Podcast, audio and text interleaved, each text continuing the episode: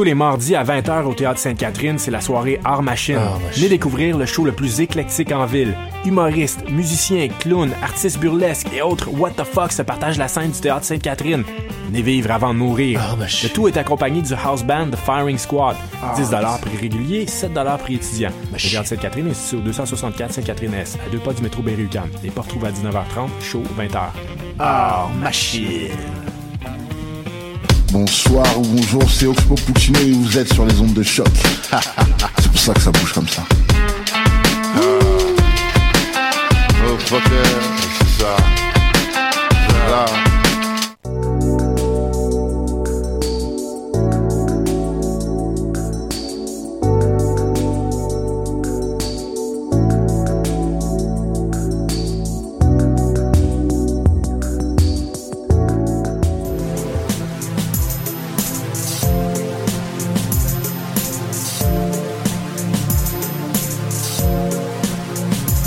bonjour et bienvenue sur les ondes du monde en marge. Ici Alexandre Moranville avec vous aujourd'hui. Sandrine Gagnac-Coulon sera celle qui animera cette émission aujourd'hui et elle sera avec nous dans quelques minutes.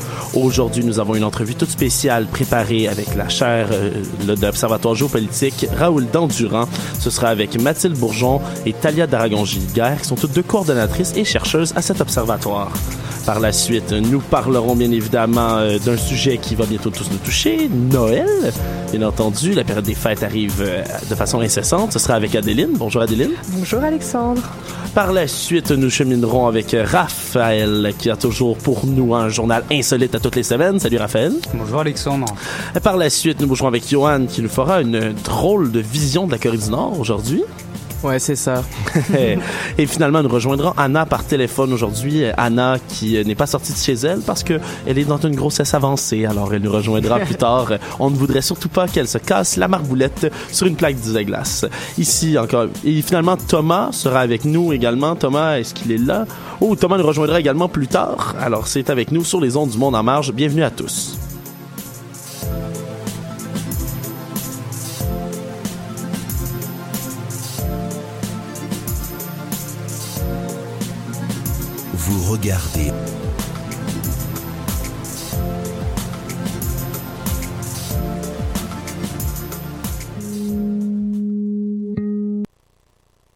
Alors oui, ce ne sera pas très long. Nous partons la première partie de cette entrevue, donc, euh, qui est entrevue avec Mathia et Talia. Mathilde et Talia, pardonnez-moi, comme on le dit. dans les studios de Choc, mesdames Mathilde Bourgon et Talia Daragon-Giguère, qui travaillent à l'Observatoire de géopolitique de la chaire Raoul Dandurand. Elles sont ici aujourd'hui pour discuter de la situation des réfugiés dans le monde à l'aube de 2018 et plus particulièrement des réfugiés climatiques. Bonjour, mesdames. Bonjour. Bonjour. Mathilde Talia, la Nouvelle-Zélande a été le mois dernier le premier pays à annoncer la création d'une catégorie de réfugiés spécifiquement désignés comme climatiques. Selon vous, quelle portée aura ce geste à l'international? Est-ce qu'on pourrait voir d'autres pays emboîter le pas? En fait, la Nouvelle-Zélande a effectivement annoncé la, la création d'une nouvelle catégorie de visas pour réfugiés climatiques selon le gouvernement, il s'agit en fait d'un visa humanitaire expérimental. Donc, la volonté était effectivement d'accueillir principalement les victimes de la montée des eaux du changement climatique, euh, particulièrement dans les îles du Pacifique, par exemple les îles Marshall, Tuvalu ou encore Kiribati. Euh, en fait, l'objectif ici, c'est de prévoir pour l'instant une centaine de visas, selon les propos du ministre euh, du Changement climatique, tout en espérant mettre en place un éventuel partenariat plus large avec les îles du Pacifique. Donc, l'annonce s'inscrit vraiment dans le sillage de plusieurs euh, décisions de justice qui ont été qui en fait effectuées en Nouvelle-Zélande, où est-ce qu'il y a eu plusieurs demandeurs d'asile climatique qui n'ont pas reçu en fait le statut d'asile, étant donné que l'argument climatique n'est pas inscrit dans la loi en Nouvelle-Zélande. Donc, en fait, la volonté de créer une catégorie de réfugiés climatiques vient vraiment changer la donne. On a ici une reconnaissance de la part euh, de la Nouvelle-Zélande qui en fait vraiment un avancée euh, au niveau international. C'est modeste quand même, là, sans réfugiés climatiques. Si on prend juste les îles du Pacifique, ça risque quand même d'être plus grand que ça. Euh, oui, tout à fait. L'afflux risque d'être très important. Et le rôle de la communauté internationale pour régler les, différentes situations vécues par les réfugiés, ce serait avant toute chose c'est euh, d'identifier euh, les pays à risque et la population concernée, c'est-à-dire d'anticiper le nombre et l'origine des réfugiés climatiques euh, pour le siècle en cours. D'ailleurs, d'après les estimations réalisées dans le cadre de la, de la COP 21, 2 degrés Celsius de plus dans le climat équivaudrait à 600 millions de réfugiés climatiques d'ici 2080. Maintenant que, que, cela est fait, que ça a été identifié, il est nécessaire de commencer à négocier avec les pays concernés pour anticiper l'accueil des réfugiés climatiques dans les pays où le risque est moindre, ou en tout cas moins urgent. Euh, L'important phénomène migratoire qui va suivre euh, les, les, déplacements climatiques va poser plusieurs problématiques. Tout d'abord, on va faire face à une problématique culturelle. Les peuples déplacés vont risquer de, de perdre leur identité en se retrouvant dans des zones géographiques qu'ils ne connaissent pas et dans une culture qui leur est étrangère, sans retour possible dans leur territoire d'origine. Et ils vont se retrouver dans des situations à cause des pays dans lesquels ils vont être forcés de s'installer euh, en Occident. La deuxième problématique, c'est la problématique de la démographie. On va devoir gérer le déplacement, le relogement et l'intégration de centaines de millions de personnes dans des territoires donnés dans un laps de temps très court. Donc des négociations vont devoir être entreprises entre les peuples réfugiés, les pays de transit et les pays d'accueil afin d'éviter toute escalade de la c'était euh, Mathilde Bourgon et Talia d'Aragon-Giguère, donc ces deux coordinatrices de l'Observatoire de géopolitique de la chaire Raoul Landurand. Euh, donc cette entrevue a été euh, réalisée hier. il y a la prochaine partie de, de l'entrevue qui s'en vient, mais tout d'abord, ben bienvenue sur les ondes du Monde en marge. très contente de vous avoir avec nous cette semaine. au Monde en marge, on aborde chaque semaine des sujets d'actualité internationale dont on a peu entendu parler dans les médias québécois, mais cette semaine, on fait une petite émission spéciale sur les réfugiés parce que justement, on avait cette, ces deux dames-là qui ont bien accepté de nous donner une entrevue. Et, euh, et, donc, on poursuit, mais avant d'écouter le reste de l'entrevue, on s'en va en musique avec Croisière méditerranéenne de Bernard Lavillier.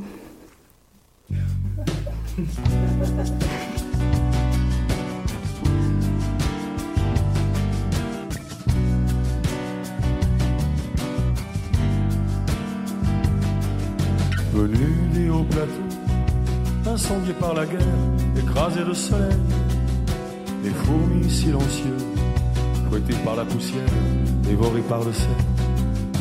On avait tous un jour imaginé la mer et la douceur du vent.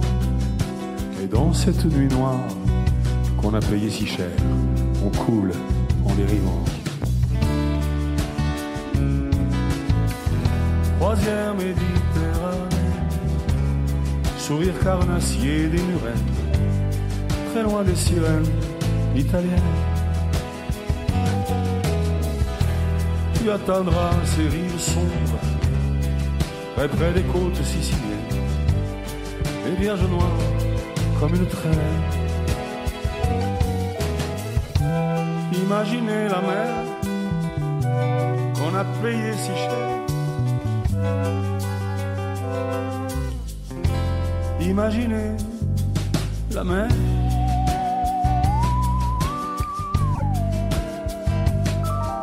On est venu de loin, plus loin que tes repères, à des millions de pas. On est venu à pied, du fond de la misère, ne nous arrête pas. Retourne à la maison, si j'en avais une, je ne serais pas là. Et la mer engloutie ma voix. Troisième Méditerranée, sourire carnassier des murennes, très loin des sirènes italiennes. Tu atteindras ces rives sombres, très près des côtes siciliennes, les vierges noires Imaginez la mer qu'on a payé si cher. Imaginez la mer.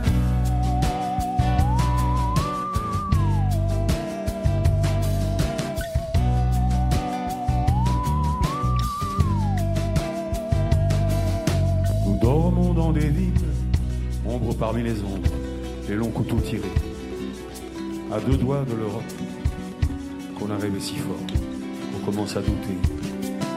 Tu es resté debout, devant les barbelés, sur le ciel minéral. Tu commences à ramper, en dessous du silence, dans l'oubli total.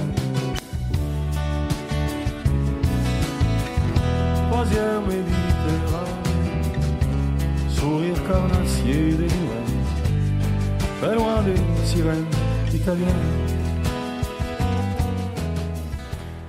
C'était une très belle chanson de Bernard Lavillier euh, qui vient de sortir un album. C'est un artiste français et euh, qui a vraiment fait euh, cette chanson-là avec la situation dans la Méditerranée au niveau des migrants dans l'optique. Donc, c'était très poétique.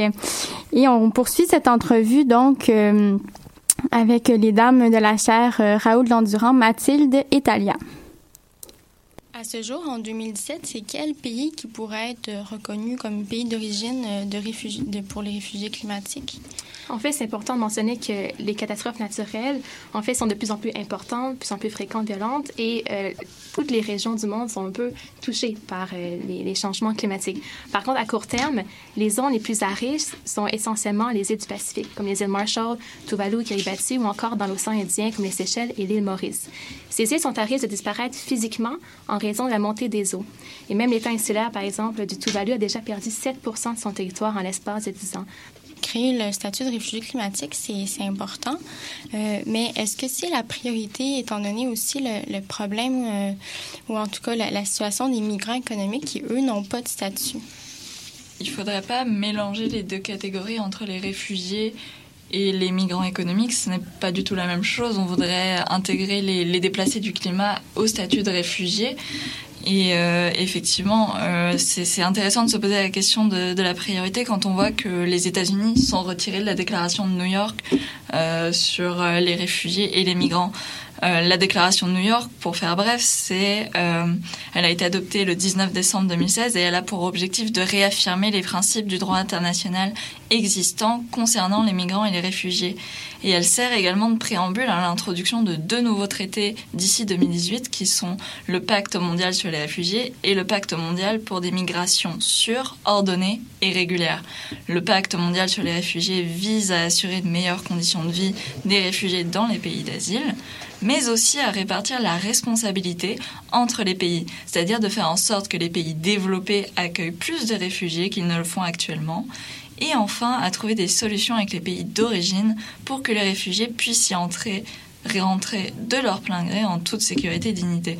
Cette question ne pose pas la question des réfugiés climatiques qui ne pourront probablement pas retrouver leur territoire puisqu'il aura euh, disparu. Euh, le pacte mondial pour des migrations surordonnées et régulières, quant à lui, propose la création d'un cadre de coopération internationale pour la gestion globale des migrations. Son but est de répondre aux flux de réfugiés et de migrants, dont les migrants économiques, et de trouver des solutions pour protéger les migrants de pays en crise ou en situation de vulnérabilité, quelle qu'elle soit. Et enfin, et là c'est intéressant euh, pour les réfugiés climatiques, le pacte mondial pour des migrations surordonnées et régulières tente de répondre aux déplacements liés au changement climatique et aux catastrophes naturelles. Donc, euh, j'en reviens à la question de priorité.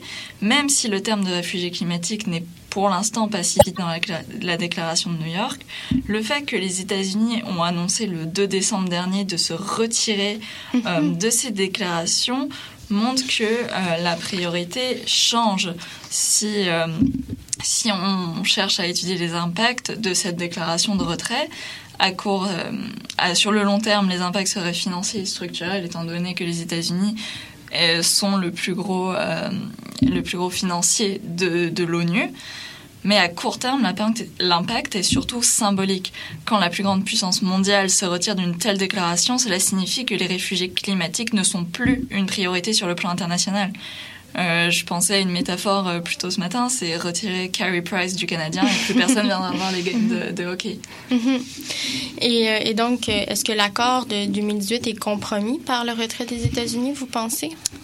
Euh, je pense pas qu'il soit compromis parce que euh, les États-Unis se sont retirés des accords de Paris, puis tous les pays ont réagi en disant on va continuer à appliquer les accords de Paris, on va essayer de maintenir l'objectif d'une augmentation du, climat de 2,7 degrés Celsius, voire de se maintenir en, dessous des 1,5.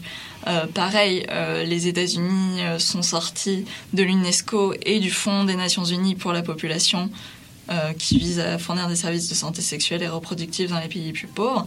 Ces programmes continuent. Donc on peut s'interroger sur le financement de ces projets, de ces projets liés au retrait américain. Euh, c'est pas forcément compromis. Par exemple, pour le climat, euh, le président français Emmanuel Macron a appelé les dirigeants européens à compenser le manque de financement euh, du groupe des experts du climat de l'ONU pour qu'ils puissent continuer à fonctionner normalement. Également toujours sur la France, en fait, en septembre dernier, la France a également déposé devant l'ONU un projet de pacte mondial sur les droits environnementaux qui serait juridiquement contraignant, puis qui inclurait également la question des réfugiés climatiques.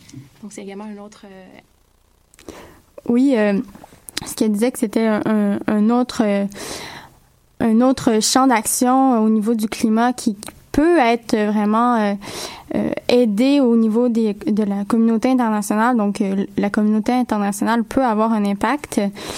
Et on continue. Je ne sais pas si vous avez remarqué une sorte de thématique aussi dans la musique à propos des réfugiés.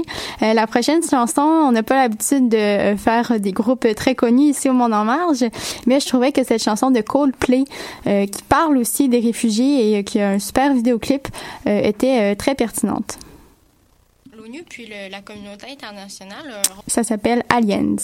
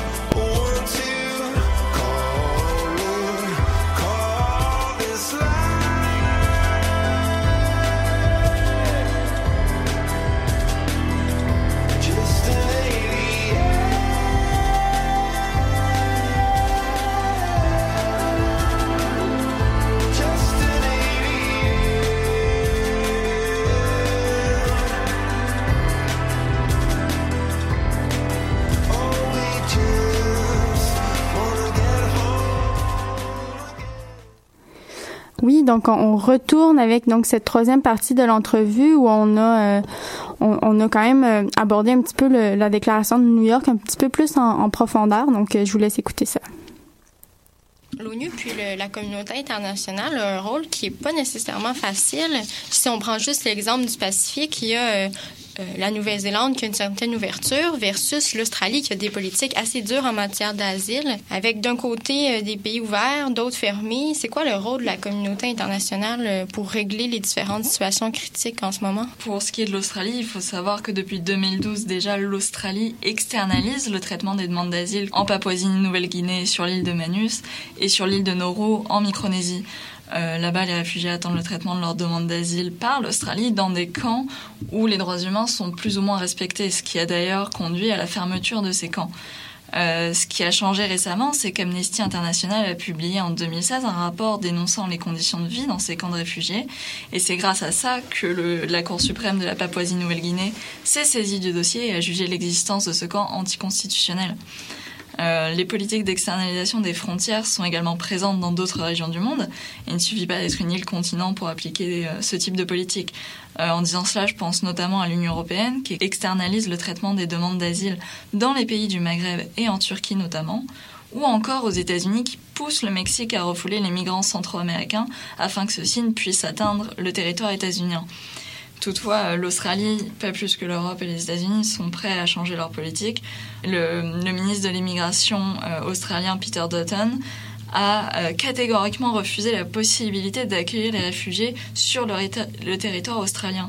Et si on va plus loin, l'Australie a, offert à des réfugiés rohingyas détenus dans le camp de l'île de Manus plusieurs milliers de dollars, dollars australiens, 25 000 pour être exact, pour que ceux-ci repartent au Myanmar. Donc en Australie, les réfugiés sont littéralement des persona non grata. Euh, donc la problématique de l'externalisation des frontières est intimement liée à celle des réfugiés climatiques, puisque les pays occidentaux cherchent à contourner ce problème en le déléguant de facto à d'autres États. Ce qu'il faut comprendre dans le cas de l'Australie, par exemple, c'est que les solutions proposées pour les migrants du camp de Manus se traduisent par l'envoi dans des camps de transition en Papouasie-Nouvelle-Guinée toujours, alors que la population locale est extrêmement hostile aux réfugiés, ce qui fait qu'ils sont dans une situation d'insécurité pendant le traitement de leur demande d'asile, ce qui viole les principes de la Convention de Genève sur les réfugiés de 1951. D'une manière plus globale, d'après le Haut Commissariat pour les réfugiés des Nations Unies, 84% des 22,5 millions de réfugiés dans le monde sont accueillis dans des États en développement et non pas dans les États occidentaux. Euh, je peux vous sortir la liste des pays qui accueillent le plus de réfugiés en 2017. Ça commence par la Turquie, ça termine par le Kenya. Le seul pays occidental présent dans cette ligne, dans cette liste, c'est l'Allemagne qui est en huitième mhm. position et c'est l'un des pays occidentaux euh, avec la politique la plus ouverte en matière d'immigration. Paradoxalement, les pays occidentaux font partie des pays les plus pollueurs de la planète et sont donc les plus responsables du changement climatique. Euh, je parle ici des États-Unis, de l'Allemagne, du Royaume-Uni, de l'Union européenne et même du Canada. Pour résumer, ces pays occidentaux ferment leurs frontières aux réfugiés en leur refusant le statut de réfugié climatique de surcroît. Et enfin, ils participent grandement au changement climatique qui est à son tour responsable de l'exil des réfugiés. Je pense que c'est important de mentionner aussi que euh, le statut de réfugié climatique en soi n'est pas reconnu dans la communauté internationale. Mathilde, tu parlais de la Convention de Genève de 1951 relative au statut des réfugiés. Et selon cette convention, la définition de réfugié, en fait, c'est une personne qui fuit son pays, craignant avec raison d'être persécutée de fait de son appartenance communautaire, de sa religion, de sa nationalité, de son appartenance à un certain groupe social ou de ses, opinions politiques. Et c'est là où la notion climatique n'est pas incluse. Ces personnes également doivent fuir leur état d'origine. Or, la majorité des réfugiés climatiques sont également des déplacés internes, donc ils se mhm. trouvent toujours à l'intérieur de leur pays. Le Canada, quand même, je pense, une image assez euh, positive au niveau de l'accueil et tout ça. On accueille quand même relativement peu de réfugiés. Euh, qu'est-ce que vous en pensez au niveau euh, du, rôle du Canada? Mais le rôle du Canada, c'est sûr qu'il va devoir prendre position. Euh, pour l'instant, il n'y a aucun volet du programme canadien d'immigration humanitaire qui, en fait, inclut euh, le statut de réfugié climatique. Par contre, euh, bon, c'est sûr que le Canada, au sein de son système d'immigration, il y a un certain pouvoir discrétionnaire qui permettra au Canada d'accepter certaines personnes selon des circonstances exceptionnelles. Donc, possiblement de cette manière, on pourra accueillir éventuellement des réfugiés climatiques.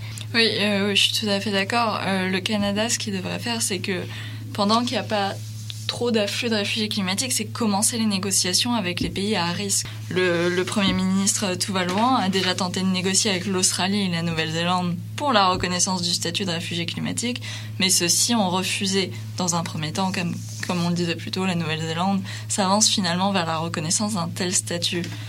Euh, donc les, les, pays tels que l'Australie et la Nouvelle-Zélande s'appuient sur la définition dont Talia parlait tout à l'heure euh, des réfugiés dans le droit international, donc qui sont soumis à des pressions de nature politique, idéologique, ethnique ou religieuse. Mais la ligne entre réfugiés déplacés par le climat et les réfugiés euh, subissant des, des persécutions politiques et autres est très mince. On peut prendre par exemple l'exemple de la Syrie, où la guerre civile a commencé après qu'un exode rural dû aux sécheresses ait déplacé les populations vers les villes, ce qui a, action, ce qui a euh, accentuer, merci, euh, les, euh, les tensions entre les différentes communautés. Donc si on devait résumer euh, le rôle du Canada, mais également de la communauté internationale, c'est qu'il faut reconnaître en droit international la catégorie de réfugiés climatiques afin que les déplacés du climat soient protégés par la Convention de Genève de 1951. Les pays occidentaux doivent se préparer et anticiper l'arrivée de réfugiés climatiques afin d'éviter des escalades violentes. Et enfin, pour tenter de limiter au maximum les déplacements liés au climat, les États doivent respecter les principes et objectifs définis par les accords de Paris de 2015 en plus d'apporter une aide financière et humanitaire aux États les plus touchés par les changements climatiques. Mathilde Bourgeon, Talia Dragon-Giguère, merci d'être venue euh, ce matin dans les studios de Choc pour nous parler. Je pense que vous nous avez beaucoup aidé à comprendre certains enjeux. Euh, puis euh, nous, ça va nourrir une bonne discussion qu'on va avoir en studio demain avec mes collègues. C'est vraiment plaisant de vous avoir avec nous pour cette émission spéciale. Et je vous souhaite un beau temps des fêtes. Profitez-en pour aérer un peu des questions difficiles et complexes sur les réfugiés. Merci beaucoup. Merci. Alors, c'était euh, c'était moi qui parlais, mais c'était euh, Talia euh, d'Aragon-Giguère et euh, Mathilde Bourgeon, donc qui travaillent, je le rappelle, pour la chaire Raoul Dandurand, qui sont coordonnatrices et des candidates à la maîtrise. Et franchement, je trouve qu'elles étaient, elles, maîtrisaient vraiment bien leur sujet pour pour des gens donc qui, qui sont encore ben, qui sont quand même à la maîtrise, mais qui sont encore aux études. Et euh, je sais pas si vous, comme ça, là, euh, à chaud, s'il y a une phrase ou un élément qui vous a particulièrement marqué dans cette entrevue. Ouais, bah moi je sais que hum, j'avais vu euh, donc dans l'est subsaharien, il y avait des des tribus catholiques donc qui vivaient dans un espace mais qui étaient devenus complètement arides, donc il n'y avait plus d'eau, la vie était impossible et ils ont dû migrer donc à quelques kilomètres plus loin, mais ils se sont retrouvés sur le territoire de tribus musulmanes. Et là, il y a eu des violentes, euh, des violents combats interethniques et euh, inter euh, intercommunautaires. Donc ça arrive tous les jours, que ce soit en Afrique ou ailleurs. C'est c'est vraiment un fléau qu'il va falloir gérer au plus vite.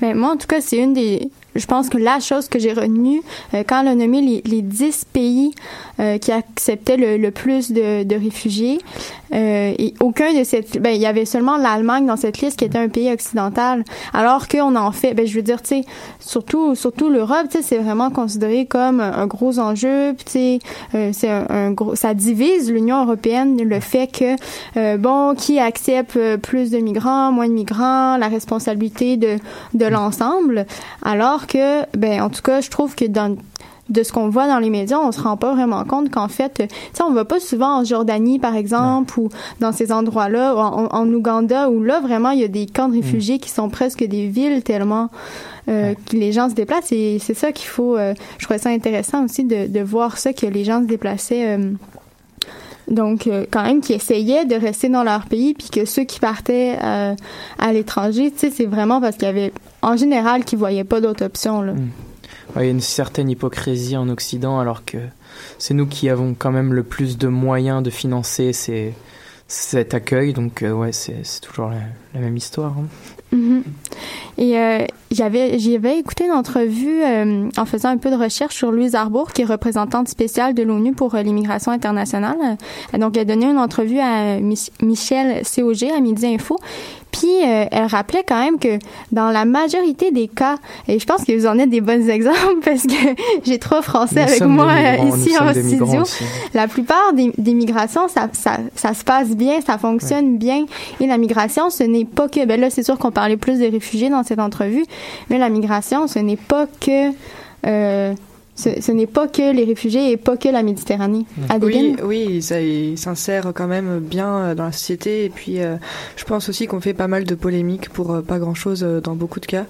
Par exemple, on parle en France, il y avait un comment ça s'appelle un, un camp, enfin c'était un foyer de un foyer qui était euh, créé justement pour euh, les SDF et les réfugiés et ça a fait toute une, toute une polémique alors que finalement il n'y a pas eu de problème euh, avec ça quoi. Parce que c'est des gens, c'est ça, c'est, des, gens, normaux, qui cherchent. En fait. le problème, c'est peut-être plutôt, bon, c'est, un grand débat, mais c'est sûr qu'il y a la criminalisation, en fait, de la migration. C'est que, en fait, tu sais, il y a personne qui empêche les gens de quitter leur pays. Mais par contre, pour entrer dans un autre pays, là, c'est euh, compliqué. Euh, et donc voilà, on revient euh, après cette chanson. Et ça va être Paris Métèque de Gaël Faye. Et on revient pour la suite de l'émission. Les déserts où l'on crève, tu m'as ouvert tes bras, toi ma Vénus de Milo. Tu brillais trop pour moi, je n'ai vu que ton halo. C'est pour ça que je l'ouvre, ma gueule est un musée. Je vis loin du feutré et des lumières tamisées. Dans tes ruelles cruelles ou tes boulevards affliques. Dans la musique truelle des silences chaophoniques. Paris, ma belle beauté, tes prétendants se bousculent. Dans le brouillard épais de tes fines particules. Moi, pour te mériter, je t'écrirai des poèmes que je chanterai la nuit tombée, debout sur la scène.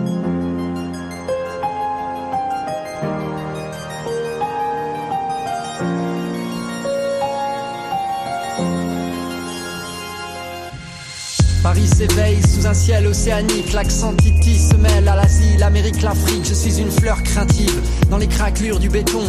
À gagner dessous, à dormir dessous les ponts. Paris bohème, Paris médèque, Paris d'encre et d'exil. Je piaffe l'amour, médite une chinoise à Belleville. Leonardo da Vinci se casse le dos sur un chantier. Je vois la vie en rose dans ses bras pakistanais. Il tourne le gyrophare, petit cheval de carrousel. Galope après les tirailleurs qui rétrécissent la tour Eiffel. D'un squat, d'un bidonville, d'une chambre de bonne ou d'un foyer. Je t'écris des poèmes ou des fois je veux me noyer.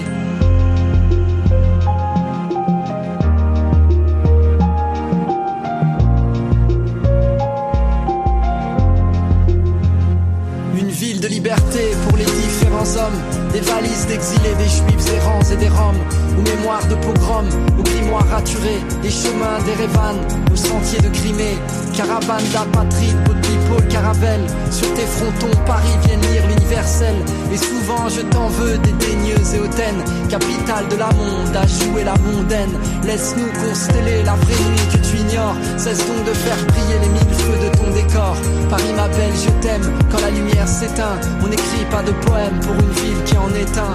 Paris ma belle, je t'aime quand la lumière s'éteint. On n'écrit pas de poème pour une ville qui en est un. Paris ma belle, je t'aime quand la lumière s'éteint. On n'écrit pas de poème pour une ville qui en est un.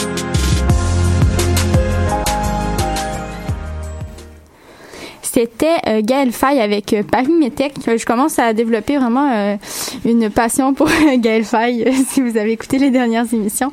Mais franchement, je trouve qu'il a des super textes. Adéline, tu nous fais une chronique pour souligner la saison des fêtes qui approche. Salut. Salut Sandrine, alors cette semaine je suis un peu d'humeur à fêter Noël. Vous voyez que je suis toute excitée depuis tout à l'heure. Enfin bref. Donc cette semaine du coup pas de sujet triste ou polémique hein, comme j'ai pu le faire. Je parle parle pas que de la France non plus, youpi. Euh, bon, on pourrait quand même trouver des sujets polémiques, hein, parce qu'on peut toujours trouver des sujets polémiques à tous les sujets. Mais moi, je suis dans l'euphorie des fêtes. Alors, bon là, ça se voit peut-être pas trop parce que euh, c'est c'est la fin de session, euh, un peu plus, des travaux à rendre, etc. Et puis il y a aussi la super tempête de neige euh, qui a été annoncée aujourd'hui avec 20 cm de neige. Bon, ok, c'est rien pour vous les Québécois, mais pour moi, bah ça caille quoi. bon bref, après toutes ces plaintes, je vais passer à des choses beaucoup plus agréables. Ah, décembre. On est tous un peu excités, comme je viens de le dire, par le temps des fêtes, que ce soit dans le bon ou dans le mauvais sens, parce que euh, pourquoi il y a de la musique, on ne sait pas. Donc euh, il y en a- qui c'est sont- ça l'esprit de Noël. c'est ça l'esprit de euh, Noël. C'est on a Alexandre des qui fait des petites chansons blagues. euh, spontanément, euh, jingle bells dans la Des, tête. des petites blagues d'Alexandre à la Ah, régie. euh, ça, ça sonnait, ça sonnait Noël quand Ça même. sonnait bien, ça sonnait bien. Donc euh, je disais, euh, donc c'est, on est excité, mais il y en a qui sont excités dans le mauvais sens, qui sont stressés par les cadeaux. Hein. Je sais pas si vous, ça vous arrive d'être stressé à l'idée Ah, de chercher les cadeaux. Bon, moi, je les ai trouvés par hein, parce que comme je rentre en France le 24, j'ai pas eu le choix. hein, voilà. Euh, donc euh, les gars, l'année prochaine, si vous êtes stressés, bah vous penserez à chercher vos cadeaux dès le mois d'août. hein. comme ça, en décembre, vous pourrez rester bien au chaud sous la couette devant des films de Noël. Ah là là, les films de Noël. C'est un peu le passage obligé. C'est réconfortant, c'est agréable, et puis il n'y a pas besoin de réfléchir après toutes les semaines passées avec un cerveau en ébullition 24 heures sur 24 et 7 jours sur 7. Donc je vais vous poser une petite question autour de la table. Alors c'est quoi votre film préféré euh, de Noël à vous? Parce qu'il y en a forcément un qu'on a tendance à regarder tous les ans en boucle, quoi. Non. Je Johan déteste ça. je vais faire le rabat-joie, mais je déteste ça. Ah. Maman, j'ai raté l'avion. Ah. Incroyable. Le classique, le Classique. Nous, au Québec, on a Ciné Cadeau, donc c'est un peu le, le classique pour les enfants, je pense, où on a tous les, les épisodes d'Astérix. Ah, euh, ça, Tintin c'est- on a et ça le en temple du soleil. Ouais. Tintin, Et le temple du soleil, je ne dirais rien d'autre. C'est ça, Et je toi, l'attends Thomas? encore. Allez, le Père Noël est une ordure. hein. Ah non, ah non. si, si. Bon, Il bah, fallait mettre. moi, c'est Love Actually. Je sais, je sais, c'est niais, c'est les comédies romantiques. Enfin bref, franchement, je m'en lasse pas d'année en année. Mais dans le même genre, il y a aussi les petits films qui passent à la télé. euh, donc, euh, je pense que c'est pareil pour vous au Québec. Hein. Mais en tout cas, en France, il y a une chaîne en particulier qui en passe tout le temps. Donc, c'est M6. euh, les Français ici connaissent, euh, qui diffuse beaucoup de films allemands. Et on peut dire que de ce côté-là, euh, c'est les champions pour les films de Noël, les Allemands. Bon, ok, c'est peut-être pas très objectif de dire ça, mais euh, faites-moi confiance quand même, parce qu'une fois que vous êtes devant ces, ces petits films-là, bah, vous n'arrivez pas à partir avant la fin. Parce qu'on se dit tous, ouais, c'est ringard, c'est nul, c'est pas intéressant, puis au final, on reste jusqu'à la fin. Mais euh, si l'idée de rester au chaud, sous un plaid, avec un film, un bon chocolat chaud, bah, ça vous plaît pas, sait-on jamais des fois que votre sapin soit trop moche et qu'il vous donne envie, une, ré- une- une envie irrésistible de quitter votre maison, bah, vous pouvez toujours aller au marché de Noël. Et vous avez pas remarqué que je disais tout le temps mot Noël depuis tout à l'heure? On pourrait presque dire que je l'ai fait exprès, dis donc. Bref, on va revenir à nos petits marchés de Noël, justement. Donc euh, je crois que la, tra- la tradition elle est un peu moins forte ici euh, dans l'Amérique du Nord parce que une fois encore ça vient d'Allemagne, dis donc ces Allemands. Mais euh, en France, en particulier dans l'est d'où je viens, côté de l'Allemagne hein, du coup, bah c'est un peu passage obligé aussi. Euh, avec les bretzels bien gras, les jus de pommes chauds à la cannelle, mm, et puis évidemment tous ces petits... Excusez-moi, je m'emballe, je m'emballe. Et puis euh, tous ces petits Faut que trucs tu qu'on rentres peut... à là, en Europe. Il me semble que tu commences à... je commence La à... nostalgie. Et puis, euh, il y a aussi ces, ces petits objets qu'on trouve au marché de Noël, euh, qu'on achète à, à nos proches. Euh, mais euh, bon, à Montréal, en ce moment, il y a aussi des petits marchés de Noël où on peut faire les mêmes choses, mais il manque juste le jus de pomme chaud. hein. Ça, ça c'est une grande déception pour moi dans alors moi, moi j'ai du jus de pomme chaud. Alors, c'est pas du jus de pomme que tu vas mettre au micro-ondes, on est d'accord hein C'est Non, mais euh, du jus c'est de un- pomme chaud. une marmite avec des, des pommes euh, qui, euh, qui macèrent avec des, des épices et c'est super bon. Si un jour tu peux goûter, franchement, c'est la vie. Du jus de pomme chaud. Tout ça sera Ah, c'est tellement bon. Ils sont bizarres, les gens de. Tellement bon. Très. Ça, se peut, hein, mais... Et c'est quoi un plaid? Ah, excuse-moi, c'est une petite couverture Ah, euh, merci. polaire. Merci, Excuse-moi, madame. je pensais Tous que mes amis pareil. québécois qui écoutent. Ouais, excusez-moi. Donc, euh, comme je suis déçue de ne pas trouver ce jus de pomme chaud, je me console en me disant que les patinoires sont en train d'ouvrir partout à Montréal. Mais comme je ne suis pas capable de tenir correctement sur mes patins, ben c'est un peu plus, euh, c'est un peu plus compliqué. Je me dis que je suis plus en sécurité avec mon jus de pomme chaud hein, finalement. Bon, ok, j'arrête avec ça. Je terminerai mon intervention en souhaitant bon courage à tous les célibataires qui, comme moi, vont devoir supporter les éternelles mêmes réflexions pendant les repas de famille. Bah alors, Intensité. bah alors, c'est quand que tu nous ramènes un chéri? Euh, Sinon, moi aussi, je suis contente d'être avec vous, hein, à m'empâter entre la dinde et le foie gras, et puis tous les petits chocolats qu'on mange pendant tout le mois de décembre. Et d'ailleurs, c'est quoi cette arnaque avec les calendriers de l'Avent, franchement? Avec leur chocolat à 1 cm par 1 cm Vous voulez briser l'esprit de Noël, c'est ça? Voilà, c'est fini. Alors, euh, dans- sur cette note positive, euh, Raphaël, euh, tu nous fais aujourd'hui euh, ton journal insolite. Oui, effectivement. Bonjour à tous. En Inde, un hôtel de luxe a ouvert les portes pour chiens pouponnés, euh, lit douillet, spa vétérinaire 24 heures sur 24 et bière sans alcool importée de Belgique. Le Criterati est le premier hôtel de luxe à New Delhi pour les chiens en Asie du Sud-Est. Les animaux ont même accès à un café, une piscine, des séances de coiffure et des massages. Le tarif des chambres est facturé jusqu'à 70 dollars la nuit. Après avoir perdu leur maison suite aux incendies qui ont fait rage en Californie la semaine dernière, Don Myers a miraculeusement retrouvé la bague de, mari- de mariage de sa femme Julie en cherchant dans les cendres de, sa maison.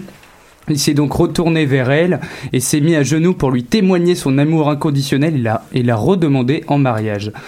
Membre du jury de l'émission de chant Nouvelle Star en France, la chanteuse québécoise Cœur de Pirate est vivement critiquée à la télé française. Elle est, ca- elle est accusée d'être froide et de manquer d'empathie envers certains candidats de l'émission. Étrangement, plusieurs trouvent aussi qu'elle pleure trop souvent. Sur les réseaux sociaux, les internautes n'y vont pas de main morte. Le Nigeria est depuis longtemps en tête des pays les plus optimistes au monde, malgré les violences qui ravagent le pays, la pauvreté omniprésente et la récession économique. Pourtant, désormais, il existe un ministère dédié au bonheur. C'est l'idée de Oko Rocha, le gouverneur de l'état d'Imo qui se trouve dans le sud-est du pays. L'idée devrait d'ailleurs être reprise dans les autres états du Nigeria. À l'approche de Noël, des boules de neige d'Emmanuel Macron sont en vente à les boutiques Les Parisettes et sont vendues 10 euros chaque. Cette boutique qui fait un tabac et qui a déjà écoulé plusieurs centaines de ces objets qui sont à la fois jolis et humoristiques. Il en existe trois modèles différents. Celui qui marche le mieux représente le président devant un drapeau français orné des étoiles de l'Union européenne. Les deux autres le représentent assis avec des petites bulles contenant des phrases chocs telles que en même temps et vivement le Touquet. Merci beaucoup. Merci Raphaël. On s'en va en musique avec euh, cette fois-ci une chanson que peut-être vous connaissez euh, de euh, The Hamilton Mixtape qui s'appelle Immigrant We Get the Jobs Done.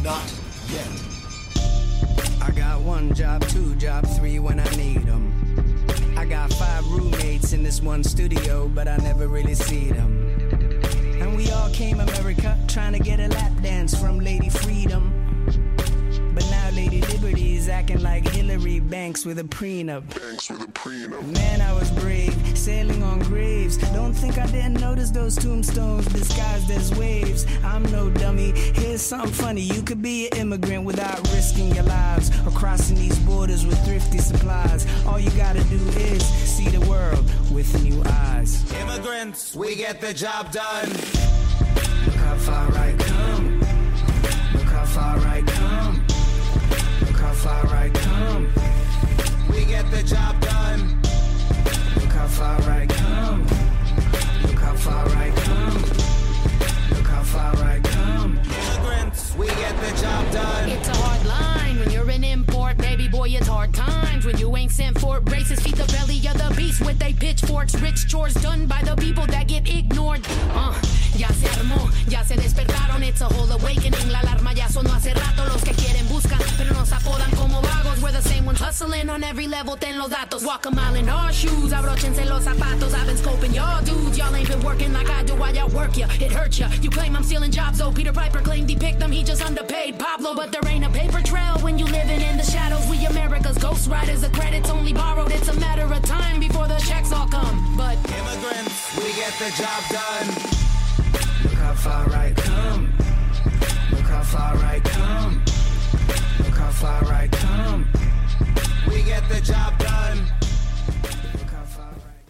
Au bout de la ligne, notre correspondant à Lyon, Ali. Salut Ali. Salut. Aujourd'hui, tu nous parles de la, de la finance dans le climat et d'un événement, un, événement pardon, qui était consacré et euh, qui s'est fini il y a tout juste quelques jours, je pense, le One Planet Summit. Ouais, alors euh, bon, euh, qui s'est pas totalement fini parce qu'il va y avoir des side events qui seront organisés dans les jours à venir. Mais le gros du One Planet Summit, donc OPS, euh, t'as raison, ben, a débuté ce matin à 8h et s'est achevé à 19h. Euh, aujourd'hui et tout ça donc à l'heure française parce qu'il s'est déroulé à Paris. Et le but de l'OPS peut se résumer dans la question suivante comment la finance, qu'elle soit publique ou privée, peut aider et euh, qu'est-ce qu'elle peut apporter dans la lutte commune contre le réchauffement climatique? Euh, il faut préciser que cette journée a eu lieu quand même deux ans, jour pour jour, après l'accord de Paris sur le climat. Mm mais oui. Et donc c'est un événement dans la même lignée, un événement vert. Et c'était qui qui a penser à cet événement-là? Qui, ah. euh, qui est le fondateur? Donc il y avait trois acteurs principaux euh, donc euh, de, de l'OPS. C'était Emmanuel Macron, Jim Yong Kim, président de la Banque mondiale, et Antonio Guterres, secrétaire général de l'ONU. Excusez-moi pour les accents. Euh, mais ils n'étaient pas seuls, parce qu'avec eux, il y avait euh, par exemple Jean-Yves Le Drian, ministre de l'Europe et des Affaires étrangères, Bruno Le Maire, ministre de l'économie et des finances, Anne Hidalgo, maire de Paris, ou bien euh, Nicolas Hulot, ministre de la transition écologique et solidaire, et beaucoup d'autres intervenants que je n'ai pas cités. Et du coup, l'événement s'est organisé en quatre parties différentes qui étaient appelées des panels, euh, avec chacun un thème précis. Mais beaucoup de choses dans cet événement tournaient surtout euh, autour de l'accord de Paris de 2015 sur le climat. Ce fameux accord que Trump a quitté il y a quelques mois, est-ce que tu peux, euh, pour nos éditeurs, nous donner les grands points en fait de cet accord? Oui, alors euh, l'accord de Paris sur le climat a été signé donc en 2015 et doit entrer en vigueur réellement en 2020. Son objectif, euh, inscrit à l'article 2 donc de ce de, de l'accord, c'est, je cite, de contenir le réchauffement climatique nettement en dessous de 2 degrés Celsius. Donc ça, c'était l'objectif majeur, euh, mais avec en plus pour les pays les plus exposés aux catastrophes climatiques, là, je recite, poursuite des efforts pour limiter la hausse à 1,5 degrés. pourtant, des experts des, des, questions climatiques ou encore le GIEC, GIEC ont douté sur la faisabilité de tel projet, d'autant que l'accord de Paris ne prévoyait aucune sanction aux pays qui ne le respecteraient pas. Pour contextualiser un petit peu plus, la COP 23 de Bonn en Allemagne euh, il y a quelques semaines, euh, ben, elle était consacrée en partie, d'après le site web Les Échos, à la mise en place concrète d'une sorte de rule book, euh, désolé pour mon accent, des prédictions de l'accord de Paris. C'est aussi un des objectifs, d'après ce que j'ai pu lire, de l'OPS, mais cette fois-ci c'est par le biais, un biais un peu nouveau, que l'on tente d'aborder la question par le biais de la finance climat. Qu'est-ce que ça mange en hiver, la finance climat, Ali? Alors, la finance climat, donc si je ne me trompe pas, d'après ce que j'ai lu un peu, euh, c'est le fait euh, d'empêcher la hausse de la température moyenne euh, par la réorientation de flux financiers vers des secteurs à faible émission de gaz à effet de serre. Donc les gaz à effet de serre sont euh, entre autres à l'origine de la hausse des températures. Euh, une vidéo de l'Agence française de développement, de l'AFD, nous donne une euh, illustration concrète d'une des formes que pourrait prendre la finance climat. En Chine, on s'est rendu compte, par, en fait, c'est ce que, ce que dit cette vidéo, que pour un surcoût de 7% dans la construction d'un logement, ben, on pouvait réaliser 50% d'économie d'énergie et que ces 7% seraient financés par une subvention ou des prêts. mais ces prêts, ils sortent pas de nulle part et c'est là que rentrent en scène les grands bailleurs internationaux et les banques privées, etc. Oui, il y a cette notion d'entraide quand même entre les, plus, entre les strates de la population euh, et les États. Euh, voilà, et c'est un des grands thèmes euh, qu'aborde l'OPS. Donc, euh, comment permettre aux villes et aux territoires d'atteindre leurs ambitions et de contribuer activement à la mise en œuvre de l'accord de Paris et quels acteurs peuvent jouer leur, des rôles. mais j'aimerais quand même citer pour compléter ça un article paru dans Courrier International la semaine dernière.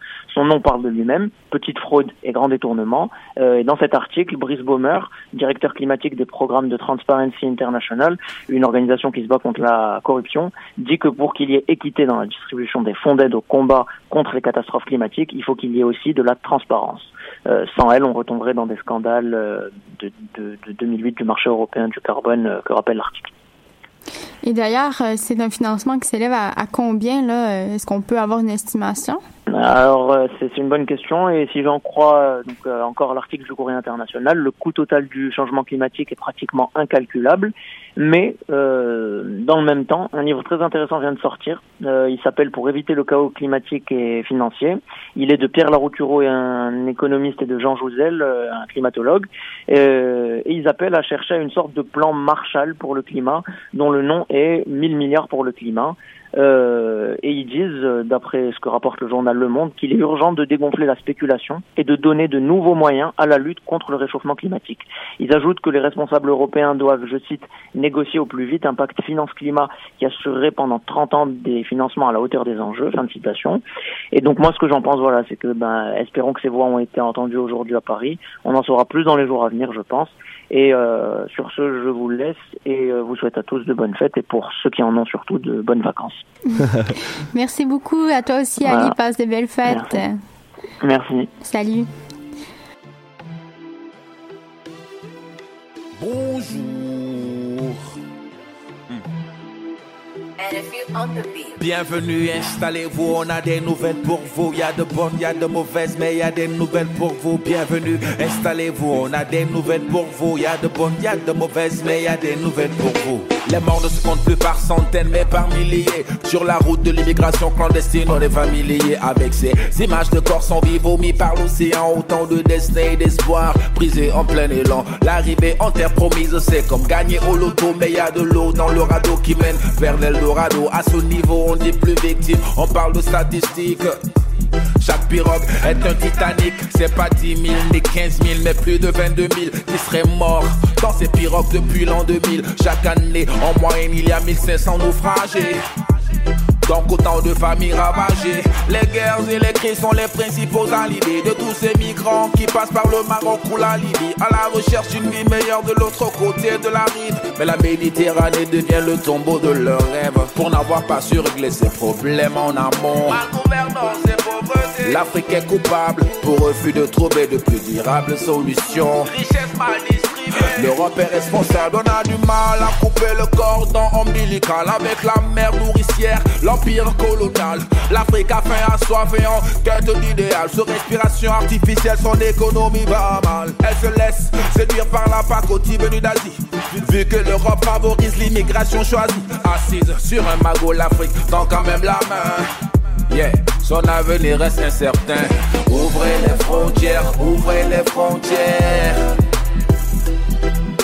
L'Europe fait semblant de ne pas entendre nos prières. Comme dit Fatou Diom, on sera riche ensemble. Ou alors on va se noyer tous ensemble. C'était Roman pour les haut-parleurs. à bon entendeur.